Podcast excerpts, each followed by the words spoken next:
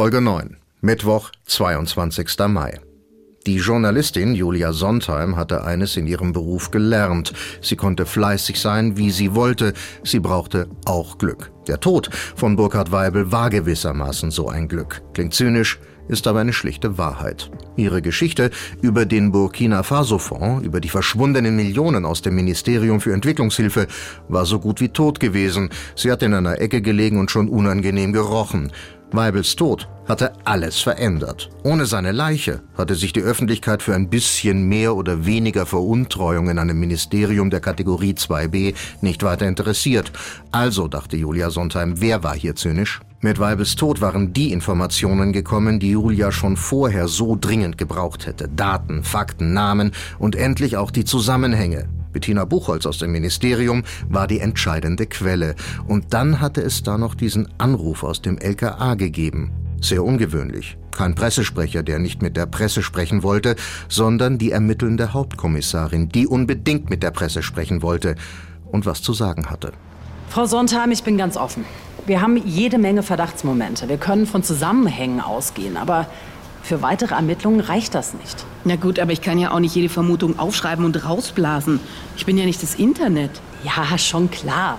Aber Sie können schreiben, was nicht näher genannte Ermittlungsbehörden so vermuten, aber nicht beweisen können. Und so stimmt das ja dann. Und natürlich soll ich keinen Namen nennen. Doch, Sie sollen genau einen Namen nennen. Sondheims Geschichte hatte einen neuen Dreh bekommen. Sie wurde persönlich und damit endlich spektakulär. Es ging nicht mehr um Burkina Faso und verpasste Chancen in der Entwicklungshilfe durch schlampige Abrechnungen. Es ging um Korruption, Unterschlagung, Veruntreuung und um mögliche Erpressung. Im großen Aufmacher der Tageszeit ging es nur noch um einen Mann. Es ging um Stefan Schröter, Staatssekretär im Ministerium für wirtschaftliche Zusammenarbeit und Entwicklungshilfe, kurz BMZ, und bald wahrscheinlich AD, außer Dienst, mindestens. Am Donnerstagmorgen war aus Julia Sondheims kleiner Geschichte eine echte Story geworden. Korruption im Ministerium oder Betrug an den Ärmsten. Das waren die Schlagzeilen, mit denen andere Zeitungen nachzogen, nachdem die Tageszeit über Staatssekretär Schröter und die verschwundenen Millionen berichtet hatte. Schröter hatte sich schnell denken können, wer dahinter steckte. Das war diese Journalistentante, die vielleicht was mit dem Weibel gehabt hatte. Aber woher hatte die jetzt diese ganzen Informationen? Schröter ließ seine Assistentin kommen. Veronika, hat sich diese Sondheim von der Tageszeit hier nochmal gemeldet? Nein, von uns wollte die wohl keine Informationen mehr. Nach einem Interview hat die nicht mehr gefragt. Woher hat die den ganzen Kram? Wir wissen's nicht. Ich kann die Buchholz fragen. Vielleicht hat die irgendeine Ahnung. Machen Sie mal. Aber nicht zu direkt, die soll ja nicht verschreckt werden. Die Finanzkontrollerin Bettina Buchholz war nicht aufzuspüren. Sie hatte sich offenbar ganz spontan einen längeren Urlaub gegönnt, Ziel unbekannt. Staatssekretär Stefan Schröter bekam einen anderen Termin. Herr Schröter, der Minister will Sie sehen. Jetzt gleich und der klang richtig sauer. Schon klar. Ich gehe rüber. Drei Stunden, nachdem die Tageszeit mit dem Artikel über ihn rausgekommen war, war Schröter kaltgestellt. Unschuldsvermutung, natürlich erstmal nur beurlaubt, bla bla, alles klar und tschüss. Seine Partei würde Schröter da auch nicht weiterhelfen. An Schröter klebte jetzt mindestens der Dreck des Vorwurfs. Und der sollte an den Heiligen der Partei nicht hängen bleiben, nicht ein Krümel. Schröter packte seinen Kram im Büro zusammen. Wenn schon beurlaubt, dann eben Urlaub. Sein Pressesprecher hatte ihm noch zu einer Stellungnahme geraten, zu einer Gegenkampagne.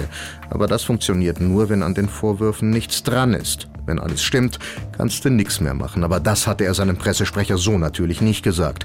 Stefan Schröter hatte einen Plan, das war das Wichtigste. Wozu hätte er siebeneinhalb Millionen hinterziehen sollen, wenn er keine Verwendung für jeden einzelnen Euro gehabt hätte? Business Class in die Karibik und dann erstmal abwarten. Jetzt, da schon alles egal war, konnte er auch die im Dienst gesammelten Bonusmeilen raushauen. Stefan Schröter buchte das Upgrade in die First und fühlte sich wieder als Herr seines eigenen Lebens bis sich seine Assistentin über die Gegensprechanlage meldete.